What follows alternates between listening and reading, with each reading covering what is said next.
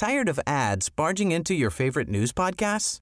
Good news. Ad-free listening is available on Amazon Music for all the music plus top podcasts included with your Prime membership. Stay up to date on everything newsworthy by downloading the Amazon Music app for free or go to amazon.com slash news ad free. That's amazon.com slash news ad free to catch up on the latest episodes without the ads.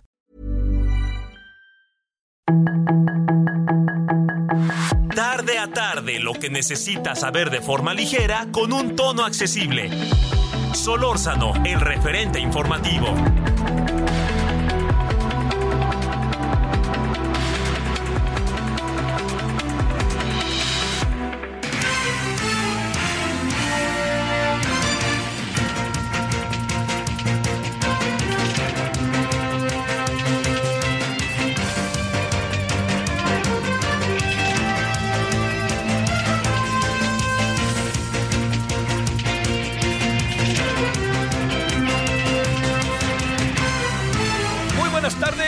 Gracias que nos acompaña en esta tarde de día martes 18 de julio, ya el periodo vacacional echado a andar de los escolares. Y bueno, también podrán algunos irse, por ejemplo, el Consejo de la Judicatura de la Presidencia que se va de vacaciones, este para nada más consignar, decir y comentar que este pues ellos están de vacaciones entonces no pueden recibir ninguna comunicación. Claro, cuando se van otros este cuando otros se van de vacaciones, ¿para qué quieren, no? Todo cómo se pone, hay que ser ahí como más parejos, más equilibrados, diría yo, ¿no? Más este, ay, más pausados, menos iba a decirlo, pero mejor no lo digo. Pero al menos este, estar buscando ahí este, otras cosas. Pero bueno, es el signo de lo que estamos viviendo. Estamos eh, agradeciéndole que nos acompañe. 98.5 de FM, Heraldo Radio, el referente de la tarde. Y a las 21 horas, en hora del centro, referente de la noche, televisión. Y ahí le encargamos que ojalá nos pueda acompañar todo este tiempo y también hacia la noche. Bueno, eh, le saludo servidor Javier Solórzano, todas y todos. Bueno, mire, le quiero plantear ahí algunos asuntos que están entre nosotros que yo sí creo que por muchos motivos eh, es importante, es importante, así se lo planteo, eh, eh, digamos, reflexionar sobre ellos, ¿no? Hemos entrado en un terreno en donde pues están las noticias falsas, ¿no? Me gusta más el concepto en español, el de las este, fake news, me gusta pues si ya tenemos cómo traducirlas, las noticias falsas. Y este, lo que le digo respecto a ello es que eh, yo creo que eh, lo que se convierte en algo de primerísima importancia es que eh, tratar de tener todos los elementos para distinguir las cosas. A ver, yo, yo le planteo, créame, podrá seguramente alguien dirá que no, pues así es esto, así sucede. Eh, créame que yo no, no estoy en, por ningún motivo en el más mínimo afán de defender a alguien. Yo creo que eso pierde su sentido, ¿no? Pierde todo lo habido y por haber. Pero lo que sí le quiero decir es que lo que lo que sí lo que no se pierde es este pues el sentido de las cosas de cómo son. A ver, eh, qué tan qué tan qué tan responsable es Xochitl Galvez de todo lo que le señalan. Yo creo que esto es algo que hemos estado dándole vueltas, ¿no? Hoy se puso una escena auténticamente en la Cámara de, en el Congreso, en la Comisión Permanente, pues en donde fue una fue una burla que también hace la oposición, ¿eh? Que también hace la oposición, pero evidentemente hablando de toda una serie de cosas respecto a las violaciones que se supone tendría ante la ley el trabajo de los contra el trabajo vía estos contratos de las empresas que tiene Xochitl Galvez. Yo, yo creo que aquí algo que es delicadísimo, en verdad que se lo digo, muy pero muy delicado, es el hecho de que esté, se, lancen las cosas y, y no, por ejemplo, no se vaya ante la ley para plantear, este, eh, yo diría, todo lo que, a ver, todo lo que hizo Xochitl es ilegal, entonces yo, incluso siendo presidente de la República, mando a mi, a mi aparato de justicia en mi Palacio Nacional, demanden a esta señora porque miren, tas, tas, tas, tas. Pero todo se vuelve se lo digo, la verdad que de una manera muy singular todo, ¿no? Porque se habla, se dice, pero no hay un elemento para que sepamos si hay irregularidades, pues yo diría apliquen la ley. Pues ¿qué están esperando? Pero si no las hay, que es una de las partes, de una de las hipótesis que prevalece, es tratar de deshacerse de ella. Oigan, por favor, jóvenes de la oposición, no anden soñando. Si el candidato fuera Santiago Krill y él ganara, va a ser lo mismo. Le van a decir que además es güerito y tiene ojos azules, como él mismo dijo hoy. O sea, aquí lo que hay que tomar en cuenta es que viene una encarnizada lucha política.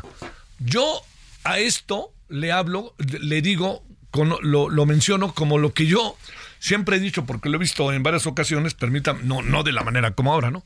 Yo le llamo el síndrome de la rendija, ¿no? La puerta está cerrada y de repente se abre una rendija. ¿Por qué se abre? Pues mire, porque la puerta ya estaba vieja, porque resulta que estuvieron pegue y pegue hasta que entraron, o porque resulta que alguien sin darse cuenta desde dentro la abrió. Y yo creo que todo eso se juntó. Entonces, esa rendija que se abrió, porque tenían todos los escenarios presuntamente controlados, pues resulta que se les vino, pues la verdad que se lo digo, eh, una, una inquietud. Fíjese, insisto, voy a utilizar la palabra inquietud y utilizo esa palabra porque yo no creo que todavía hoy Xochitl Galvez sea un, a ver, lo voy a utilizar esta palabra, pero en términos políticos, sea un fenómeno nacional. No lo creo. Yo creo que ha crecido y mucho.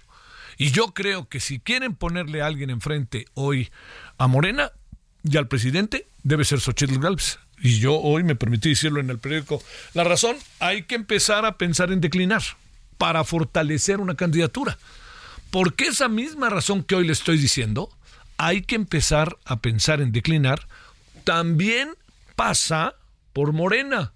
Porque si al final llegan confrontados, como va siendo el asunto, en donde parece muy naif el señor Adán Augusto, ¿no? Pero él nomás está esperando el momento. Pero lo otro que sí queda claro es que el, bueno, el señor Fernández Noroña cada vez que puede salta lanza todo tipo de, elementos, ¿no? Pero yo creo que entre eh, Claudia Sheinbaum y Marcelo Ebrard no, no, no están de acuerdo, ¿eh?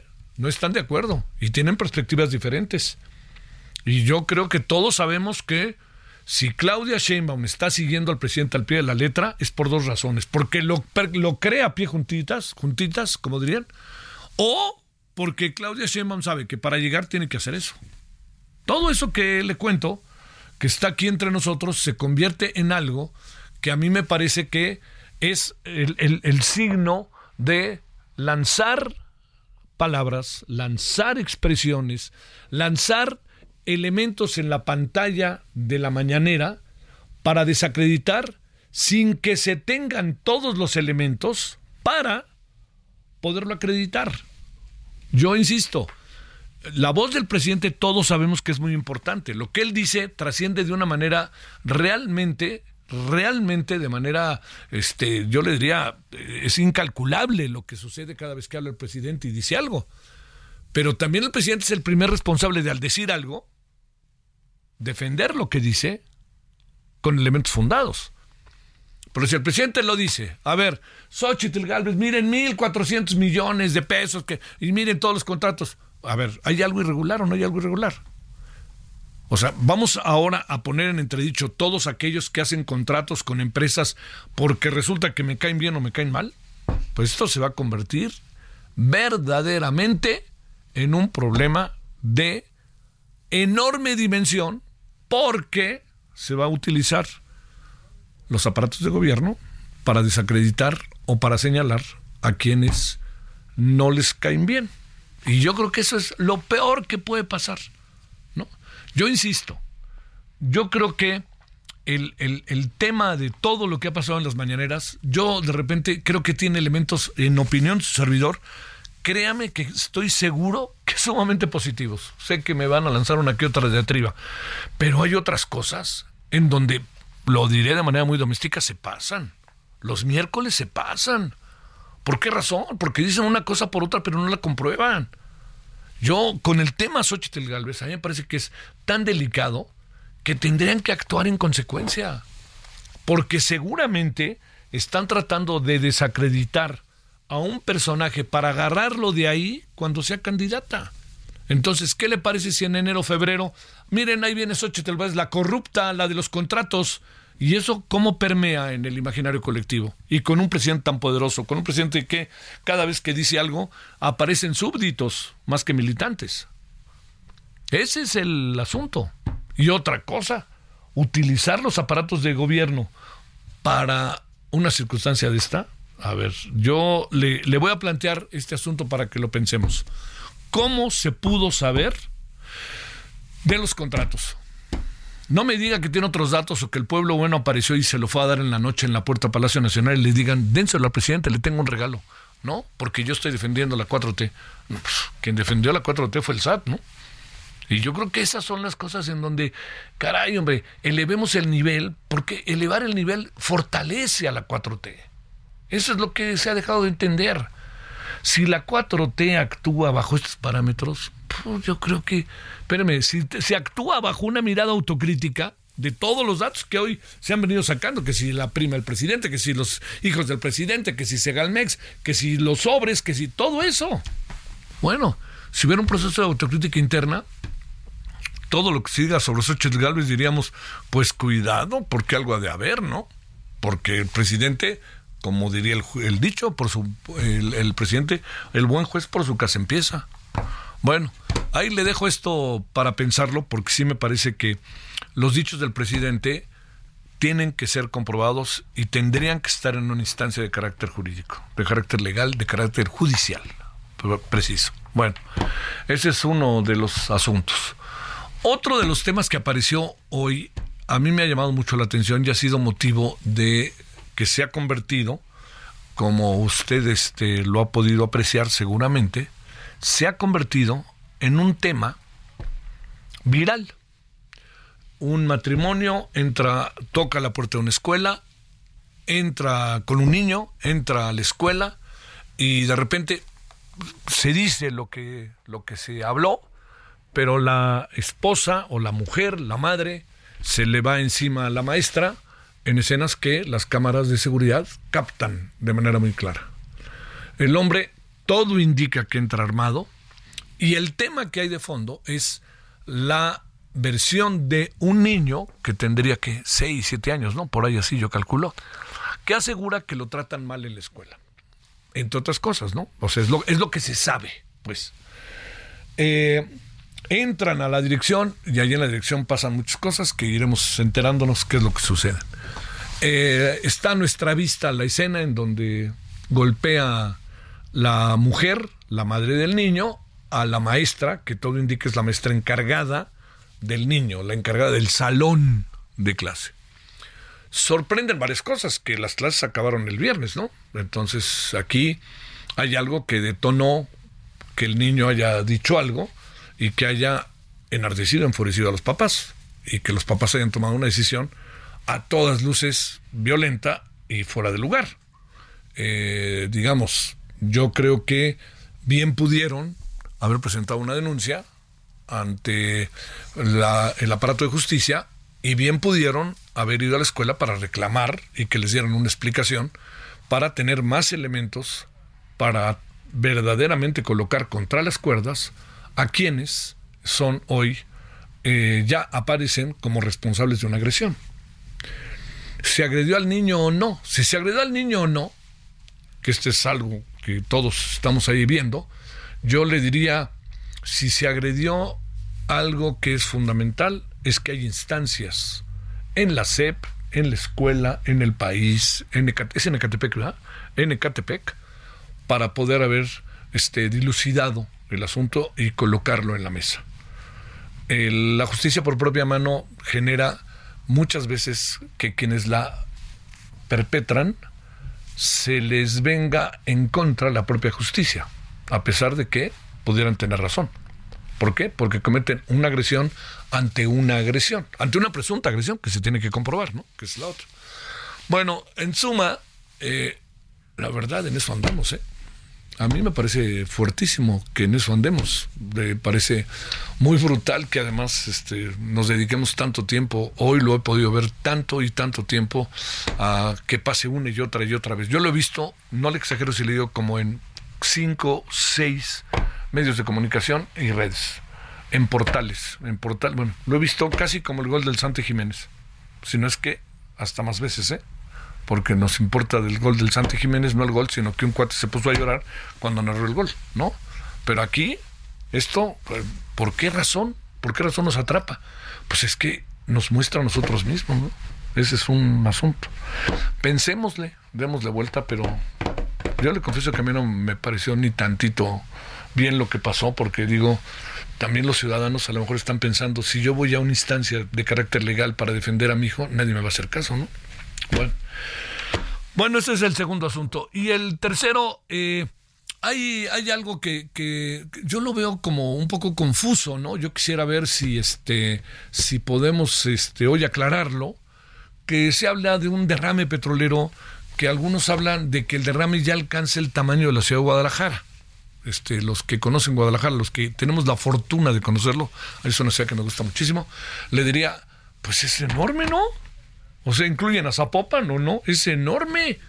Y pareciera que ha habido una, no sé si una reacción lenta, pero sí una información lenta hacia la, este, hacia la opinión pública.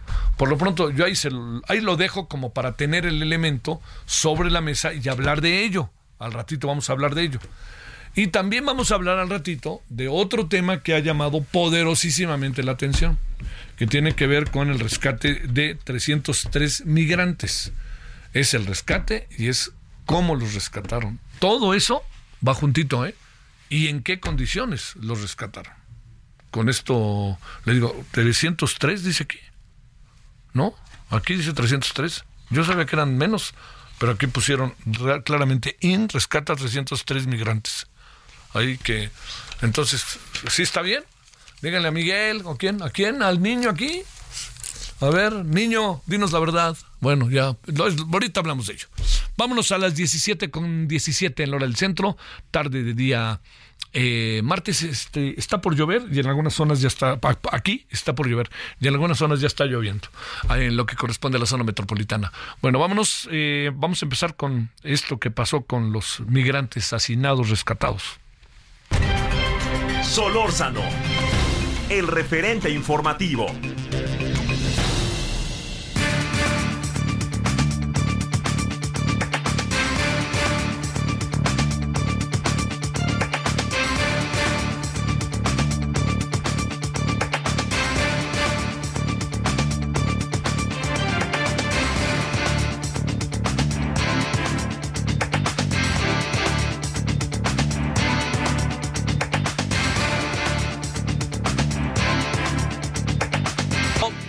Aquí andamos entonces y con enorme gusto saludamos a Eunice Rendón, directora de la iniciativa Agenda Migrante. Querida Eunice, ¿cómo has estado?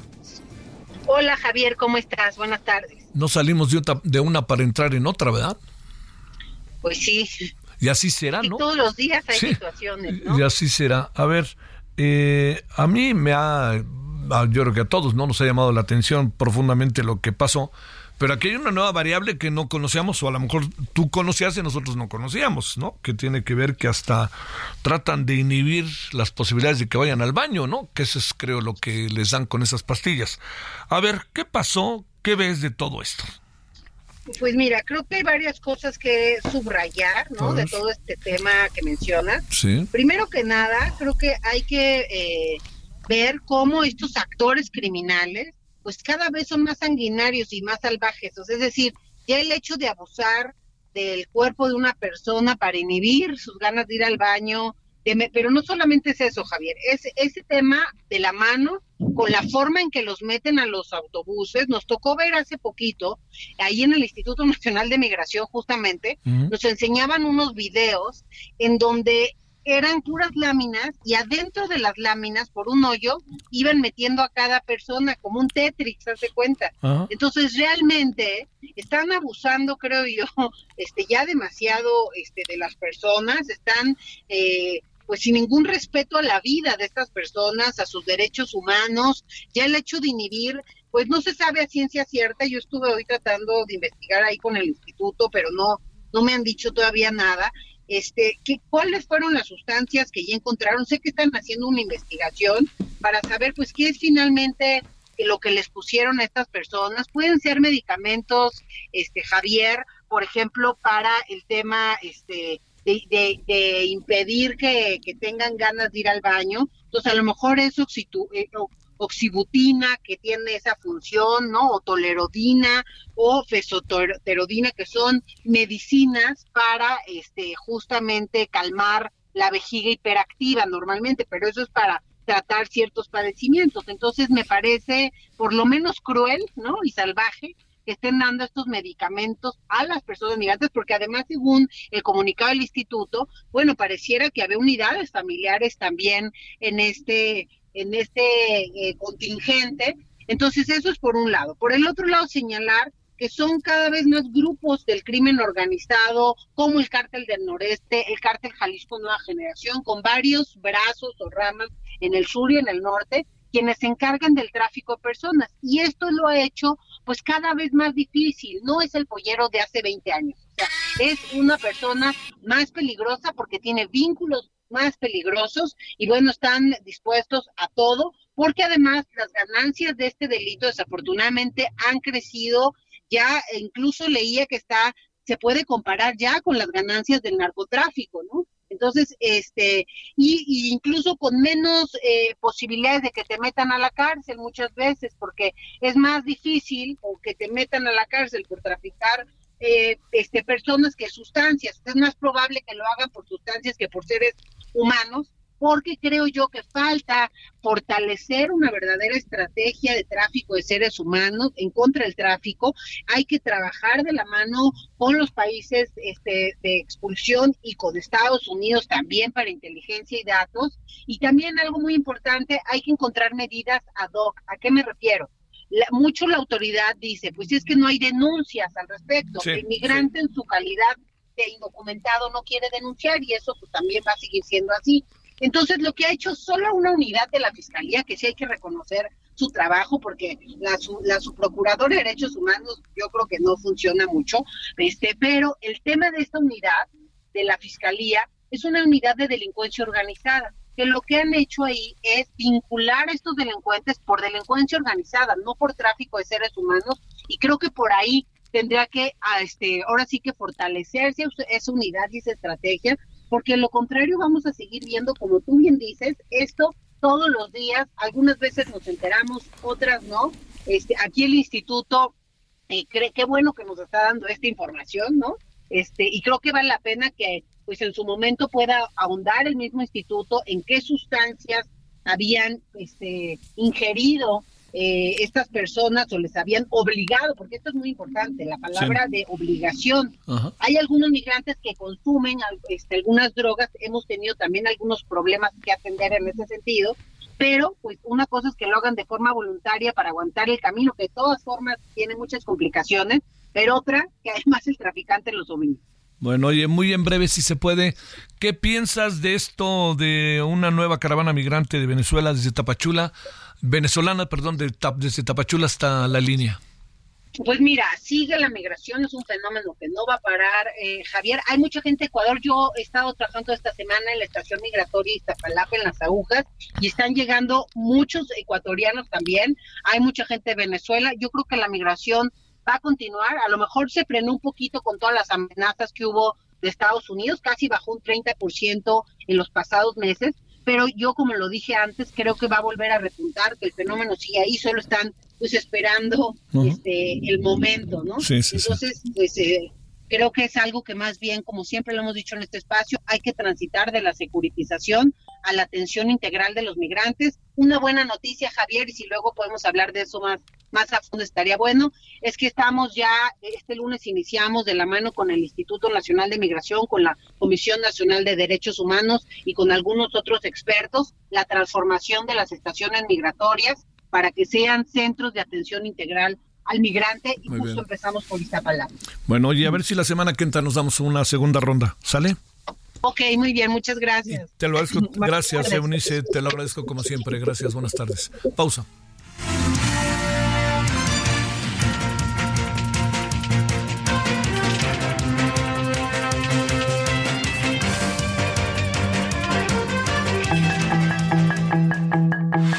El referente informativo regresa luego de una pausa.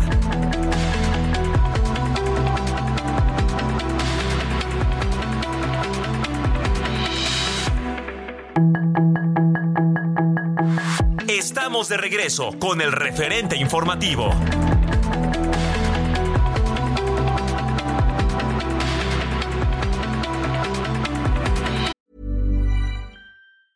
Tired of ads barging into your favorite news podcasts? Good news. Ad-free listening is available on Amazon Music for all the music plus top podcasts included with your Prime membership.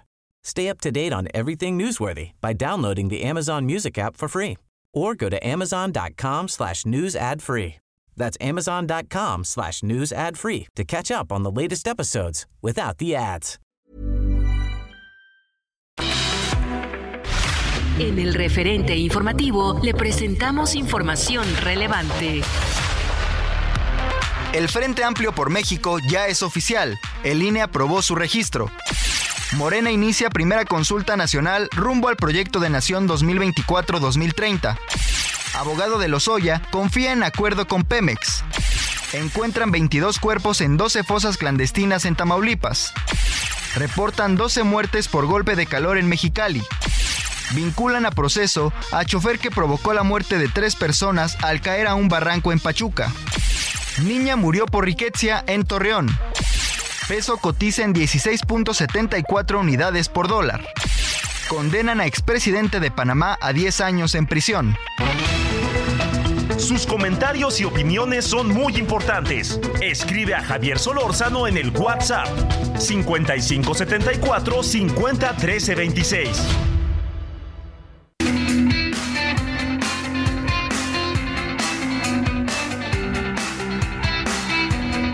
¿Qué tal amigos del Heraldo Radio? Qué gusto saludarlos y decirles, a ver, ¿tú qué vas a hacer con tus utilidades este año? Aprovechalas para empezar a invertir con Citibanamex. Esto será por tiempo limitado. Obtén hasta 13% de rendimiento en pagaré o invierte en el fondo BLK1 más de BlackRock sin plazos forzosos. Inicia hoy mismo. Hazlo desde Citibanamex móvil. Consulta términos y condiciones en citibanamex.com diagonal inversiones. Gracias.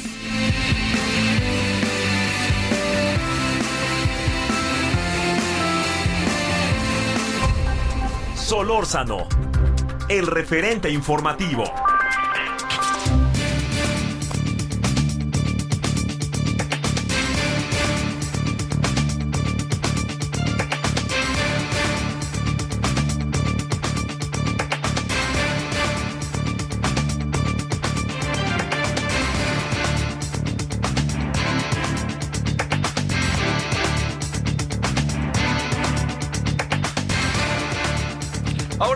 17.33 en la hora del centro. Bueno, le decíamos que, eh, eh, digamos, que, quién, cuáles son los términos, realmente cuál es la realidad respecto al tema del derrame de crudo que se asegura ya alcanza el tamaño de la ciudad de Guadalajara. Entonces, mejor hablemos con quien sabe, con quien sabe de qué se trata todo esto y entremos al tema.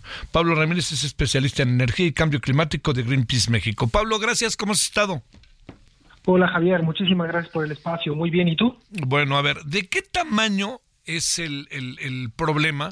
y este qué tanto la autoridad ha actuado y a qué se pudo deber este derrame y si es del tamaño que nos están diciendo que es. Pues mira, acá lo, lo primero que es importante aclarar ¿Mm? es que la evidencia con la que nosotros nos estamos basando en afirmar que hay un derrame y que es un derrame grande son imágenes satelitales, ¿no? Es decir, ahí eh, queda la, la, foto que toma el satélite y eso es contundente. Eh, la, la, el área que tiene eh, la mancha, que es un derrame, que, que por si acaso Pemex salió a confirmarnos que sí es un derrame, está medida también por el mismo satélite y nos da eh, 400 kilómetros cuadrados. Nosotros, eh, para poder ilustrar la superficie, porque de repente es complicado poder saber la escala de, este, de, este, de esto que nosotros estamos mencionando, pues poníamos que era aproximadamente dos veces la ciudad de Guadalajara, ¿no? y eso es un hecho, eso está ahí y están las imágenes, ¿no? Eh, ahora bien, ¿qué tan grave es el problema? Pues eso es algo que nos tiene que salir a decir la autoridad, ¿no? Eh, y porque al final de cuentas ellos son los que tendrían que estar haciendo la evaluación y sobre todo publicando la evaluación a partir de la cual eh, pues ellos salen a desestimar los datos que nosotros tenemos en el satélite.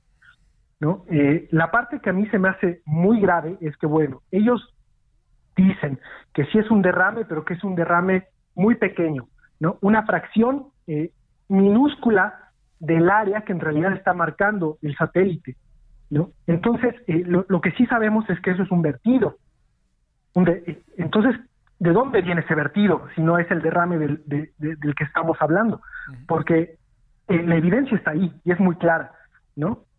Entonces, creo que esa parte es, es, algo que queda ahí todavía sin, sin esclarecer y que definitivamente creo que eh, no podemos hacer menos lo que está ocurriendo, ¿no? A pesar de dar por hecho eh, la información que ellos están publicando, ¿no? De, 350 barriles. Esto eh, implica una contaminación que es verdaderamente seria en los ecosistemas marinos. ¿Qué pudo haber provocado esto? Así que es, digamos, la hipótesis más acabada de lo que pudo haberlo provocado. Pues mira, acá eh, es un tema multifactorial que, justo la, operación de, hidrocarburos en offshore, pues depende de muchos factores, ¿no? y es e, este tipo de incidentes son sumamente cotidianos. Nosotros nos encontramos con, con, este derrame justo porque estábamos buscando imágenes de la explosión de Nohoch, que ocurrió eh, el 7 de julio y que está a tan solo 14 kilómetros del derrame. Entonces, para, para ir pensando en que esto es algo bastante común. ¿Qué es lo que lo ocasiona? Bueno, Pemex en su comunicado sale a decir que es por, eh, por ductos que estaban perforados, ductos que ellos mismos afirman que habían eh, ya pasado eh, el periodo de su vida útil. ¿no? Sin embargo, lo que nosotros también sabemos es que eh, la magnitud y la frecuencia de los siniestros en Pemex va a la alza y tiene mucho que ver también con que el presupuesto de mantenimiento va a la baja en los últimos años. ¿no?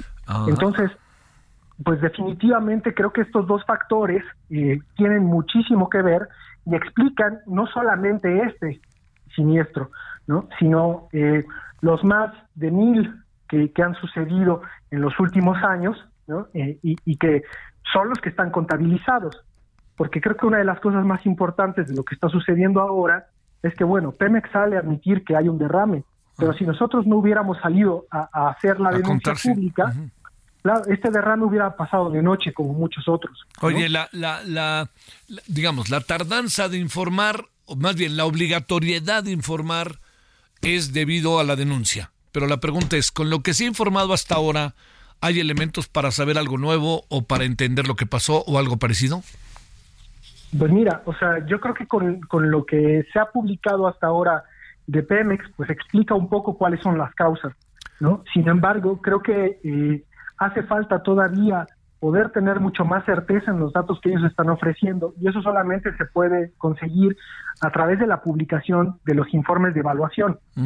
¿no? Eh, creo que esa, esa parte es fundamental y, esto tendría que ser algo que ocurriera siempre que ocurre un siniestro, ¿no? porque uno de los grandes problemas que, que ocurren con esto para poder evaluar los impactos, ¿no? La, la, magnitud de los daños que ocurren en los, en los ecosistemas marinos y terrestres, en las comunidades, es que no existen esos datos, ¿no? Hay una opacidad muy grande en cuanto al manejo de esta información, ¿no? Tanto así que nosotros seguimos esperando la información de qué fue lo que ocurrió y cuál fue la magnitud en el incendio en el mar que hubo hace dos años, ¿no? En el Ojo de Fuego.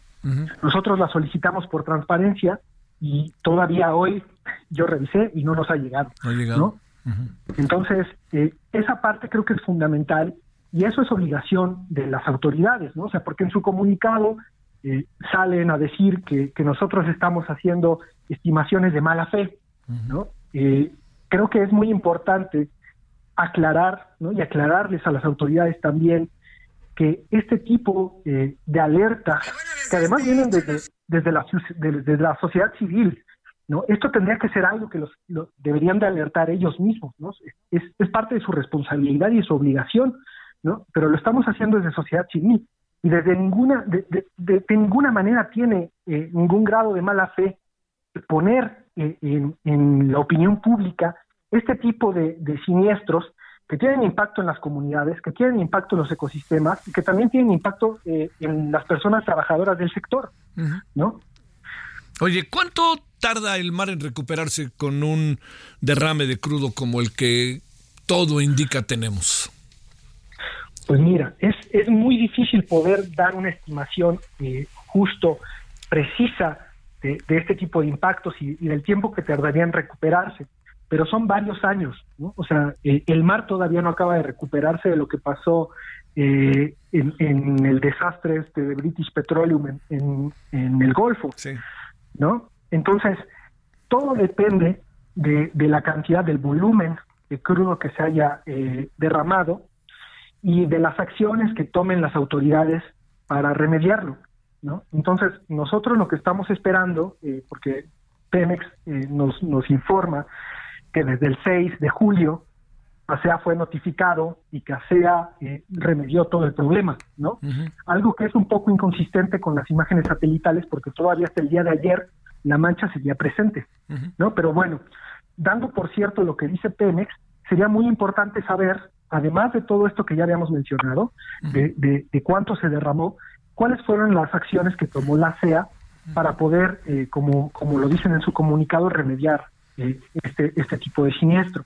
¿no? A partir de eso nosotros podríamos tener un estimado de eh, pues, cuál fue el volumen de agua contaminada, qué tipo de tóxicos fueron los que se, se vertieron, cuál podría ser el área afectada en términos de los suelos marinos, si este derrame pudiera llegar a las costas, afectar a arrecifes, etcétera, ¿no?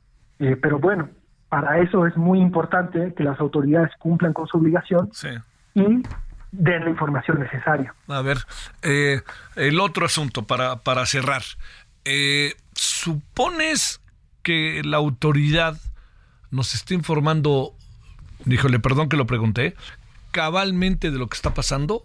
o tienes dudas de la información como se nos está dando y el problema presumo que pudiera ser más amplio y que quieran pues este atemperar el, el tema eh, sobre todo con base a la información que ustedes tienen de satélite pues mira eh, ha ocurrido en otras ocasiones como no, no sé si ustedes recuerdan eh, la megafuga que hubo de metano también en el Golfo de México el año pasado eh, que se captó a través de imágenes satelitales eh, por parte de la Universidad eh, de, Valencia, no la tecnológica de Valencia. Pemex salió a decir, no, sí, sí hay una fuga, pero no, pero son otros gases y poco metano. ¿no? Entonces es común este tipo de comunicados donde salen a desestimar y, a tratar de minimizar los impactos de algo que sí está ocurriendo, ¿no? Lo que a nosotros nos preocupa es que la, información que dan es inconsistente con lo que se muestra en los satélites, ¿no? O sea, las imágenes son incontrovertibles, las imágenes están ahí, ¿no? Entonces, lo que tenemos que saber es si el derrame no ocasionó ese vertido, porque el vertido está, el vertido se observa y, es algo que, nosotros no estamos inventando, ¿no? Es una imagen satelital. Entonces, ¿qué lo está ocasionando? ¿No? Creo que esa es la parte que, necesitaríamos poder saber. Sí, claro. Oye, este, eh, es muy difícil controlar un derrame de esta naturaleza, se requiere de una alta tecnología para hacerlo. Estoy pensando en las muchas, incluso películas que uno ha visto, ¿no? Este, pero uno dice, es, este, hay manera y sobre todo, ¿qué le pasa a la flora y fauna del mar? Mira, o sea, el nivel de dificultad de controlar este tipo de siniestros depende de qué sea lo que se dañó, Claro. Eh, porque de repente hay eh, daños en la infraestructura que está perforando, hay daños en las tuberías, ¿no? Entonces, hay algunos que están, o sea, es, es cuestión de, cerrar el paso de los ductos. Pero hay otros, por ejemplo, lo que pasó en Deepwater, pues ahí era un tema de, de, la perforación, ¿no? Entonces tomó muchísimos días poder controlarlo porque en realidad no había esto, haciendo una analogía totalmente burda, ¿no? O sea, no estaba la llave para poder cerrar el flujo de, crudo, ¿no? entonces todo depende de, de, qué haya sido lo que haya ocasionado el, derrame, ¿no?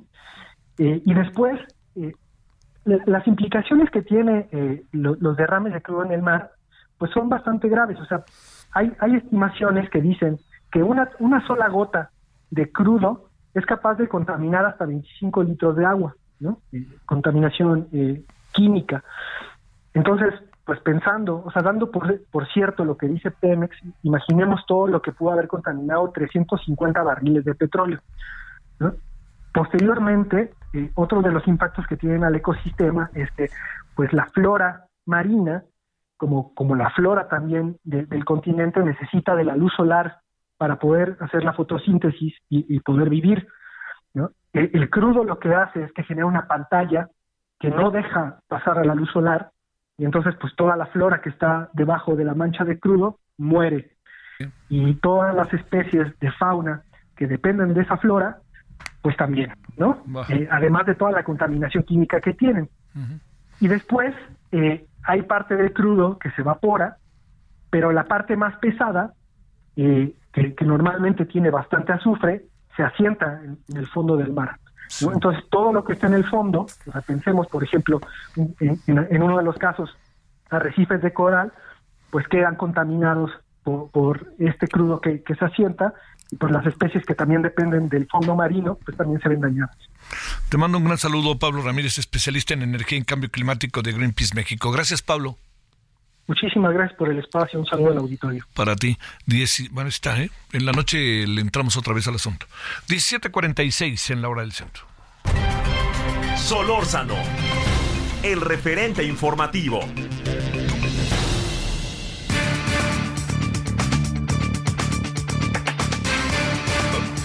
Ayer eh, aquí Román le daba cuenta de estos bloqueos en la Ciudad de México en contra de la incorporación del personal médico de los hospitales públicos al IMSS Bienestar. Eh, seguimos el asunto en la noche y dijo, eso ya se va a dar, se va a dar. Así lo dijo. Supongo que eso tenía que ver con la promesa que había hecho la entonces jefa de gobierno sobre que se iba a ajustar lo que corresponde salarios, plazas, etcétera, en este sentido. Pero bueno, sí o no, le pedimos a Talia Ramírez Bertis, que es enfermera y vocera activa del movimiento de enfermería, que nos diga en qué va y luego hoy vi por ahí que decían este abusados, que son muy pocos los que están parando la ciudad, no sé qué querían decir con eso, pero bueno, Talía, te saludo con mucho gusto, ¿cómo estás? Hola, buenas tardes, muy bien, muchísimas gracias y gracias por la invitación. Exactamente, ¿qué pasa? Ahora sí que si me permites, vámonos en una especie de ABC. Ok, ok, nos vamos con un ABC. Lo que pasa, todas las manifestaciones han sido pues por inconformidad que hay por el sector salud, no solo médicos, enfermeras, también incluye administrativos, camilleros, todo el sector salud estamos inconformes por todo lo que se ha dicho y no han cumplido y por lo que dicen que se va a cumplir, pero también no conviene mucho, ¿no? Por el trasfondo que hay de lo del IMSS Bienestar. Entonces, esa es la molestia que, que está haciendo, como lo ven, no ha sido solo aquí en Ciudad de México, también es en el Estado de México, yo soy de parte del Estado de México, del ICEN y estamos muy inconformes, están en Michoacán, en Chiapas, en Guanajuato. No solo es una, una molestia central, sino es nacional. Y si nos vamos más a trasfondo, hasta mundial. Ese es el problema. No, los salarios son bajos, eh, hay contratos muy precarios, muy muy precarios. No es posible que el sector salud no tengamos los contratos, tengamos derecho a prestaciones de la salud suena irónico, ¿no? Porque cualquiera pensaría que porque trabajamos en el sector salud, pues ya tenemos derecho a la salud. Pues no, que no es así. Sé que ha habido a lo mejor mucha inconformidad de la gente al decir, están bloqueando ya, ¿cuánto, ¿cuántos días llevamos así? O sea, no es de esta semana, también es de la pasada y de la antepasada. Todo esto comienza, no sé si lo sepas, pero bueno, te comento, el 12 de mayo hubo un foro donde eh, dijimos todas las, las cuestiones que no nos parece. Hubo compañeros de movimientos, de parte de varias instituciones de gobierno pareciendo en conformidad Y de ahí, ya sabes que las redes sociales ayudan bastante, se empezó a disparar en, en, todo, ¿no? En el TikTok, en el Face, en los noticieros. Entonces empezó a despertar todavía más la salud. Si ya estaba despierta y molesta, pues más ha movilizado. Esto va como pólvora. Oye, a ver, exactamente, eh, digamos, eh, que, eh, a ver, de repente me, cuesta un poco de trabajo porque parece como una crítica muy ligera, pero no lo es. ¿En qué estamos? ¿En qué estamos? en relación a nuestro sistema de salud? ¿Dónde, dónde encuentras, Talía, estos problemas que son cada vez mayores, pero que nos aseguran que no lo son, que está bien el sistema de salud? ok, sí, se habla mucho que estamos muy bien, pero no, la realidad es que no, simplemente eh, para muestra un botón, desgraciadamente lo que pasó con la pequeña de lo del ascensor, ¿no? Resulta que existe mucha Playa del Carmen Exactamente. Existe mucha corrupción, muchísima corrupción. Entonces, pues no se le da el mantenimiento que se le debe de dar a los hospitales, no se nos da los insumos porque hay falta de insumos, o sea, no solo es no solo es porque nosotros estamos peleando y salgamos y gritemos y cerremos calles y eh, se hagan esas cosas, es porque también no se le da un servicio como se lo merece el usuario. O sea, ese también es el problema. No se le da mantenimiento a las instalaciones. Por ejemplo, si se va a certificar o acreditar que es como un examen que se le hace a una unidad o a un hospital, pues se maquilla, se pone bonito, se pinta, traen material de un lado a otro y después como ya necesita otro hospital, pues ya se lo llevan para allá. Y así lo van cambiando, así va circulando. Igual pasa con las ambulancias, con las camillas. Yo no sé al señor presidente qué, qué, qué datos le den, ¿no? Porque cuando hablan del sistema de salud, nuestro sistema de salud es precario y no solo el personal, sino también el que se le da al usuario. Entonces es, es, es muy delicado, es muy delicado y, y, la verdad ahora lo que nos ayuda mucho y nos apoya a nosotros es que personas como tú se acerquen con nosotros y eso nos hace darle difusión, como te repito, las redes sociales han sido gran apoyo, porque si no a lo mejor la gente no no lo no no lo sabría, jamás se enteraría, pensaría, "Ah, no, pues sí, estamos muy bien en la salud." Y no, existe precariedad en todos los sentidos en la salud. Y esa es nuestra inconformidad. Talía, el hecho de que hoy veamos que a ver, te lo, te lo se lo planteo a la profesional y también en el análisis de las cosas que están haciendo. El hecho de que veamos, por lo menos en el caso de la Ciudad de México, que los eh, la gente que padece algún tipo de enfermedad o tiene inquietud de que pueda tener algo, etcétera, eh, que la gente vaya a las farmacias antes que a los hospitales públicos a los cuales debería de ir y deberían de darle respuesta de esto, ¿qué piensas? Es una tristeza y una vergüenza. Y no sabe uno a veces si reír o llorar. De verdad son muchos sentimientos. ¿Por qué? Porque precisamente el sistema está, se supone, para que la gente se acerque, para que se le dé un servicio. Y pues si, si están enfermos y no hay medicamento o no hay suficientes médicos o no hay suficientes enfermeras o no hay un personal administrativo que lo reciba, por ejemplo, y que les tome sus datos, pues la gente prefiere pagar. Y no tendría por qué estar pagando. O sea, no tendría por qué pagar porque es un derecho que, que corresponde. No importa si eres de primera clase o eres multimillonario o, eres de clase media. O sea, todos tenemos derecho a la salud. Entonces, es un sistema en el que nos podríamos acercar y, y deberían de ser atendido el, el, pueblo, pero pues no es así. Y muchas personas prefieren irse, como dices tú, a las farmacias y a los consultorios particulares y a gastar dinero que a lo mejor no tienen, cuando debería de existir el medicamento y el personal que los atienda. No tendría no, no tendrían por qué acudir y sin hacer menos a mis compañeros, ¿eh? que trabajan a nivel particular y a mis compañeras, porque pues también merecen el respeto, ¿no? Y además también son compañeros y compañeras que tienen que tener dos o tres trabajos por lo mínimo que se gana. Es por eso, no es que a lo mejor nos guste trabajar muchísimo, ¿no? Sí, nos encanta nuestro trabajo, pero hay compañeros que tienen hasta. No, no, no, sí. Ya, ya, nada más nos falta vender pancita los domingos. O, gelatinas. O gelatinas. Sí, sí, sí, no sería. Oye, a ver, nada más para, para cerrar. Si se puede, muy en breve, Talia, y, te y, agradeciendo, y agradeciéndote. Eh, dice el jefe de gobierno, ya se va a dar. ¿Qué interpretan del ya se va a dar?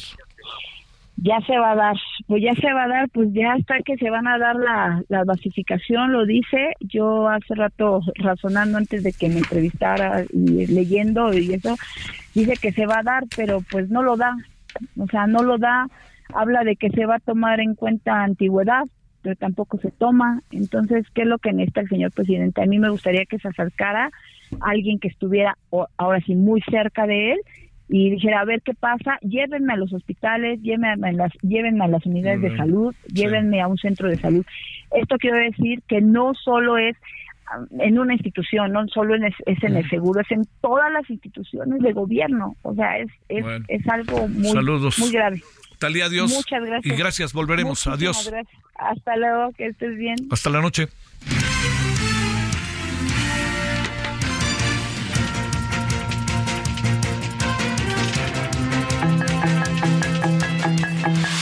Hasta aquí Solórzano, el referente informativo.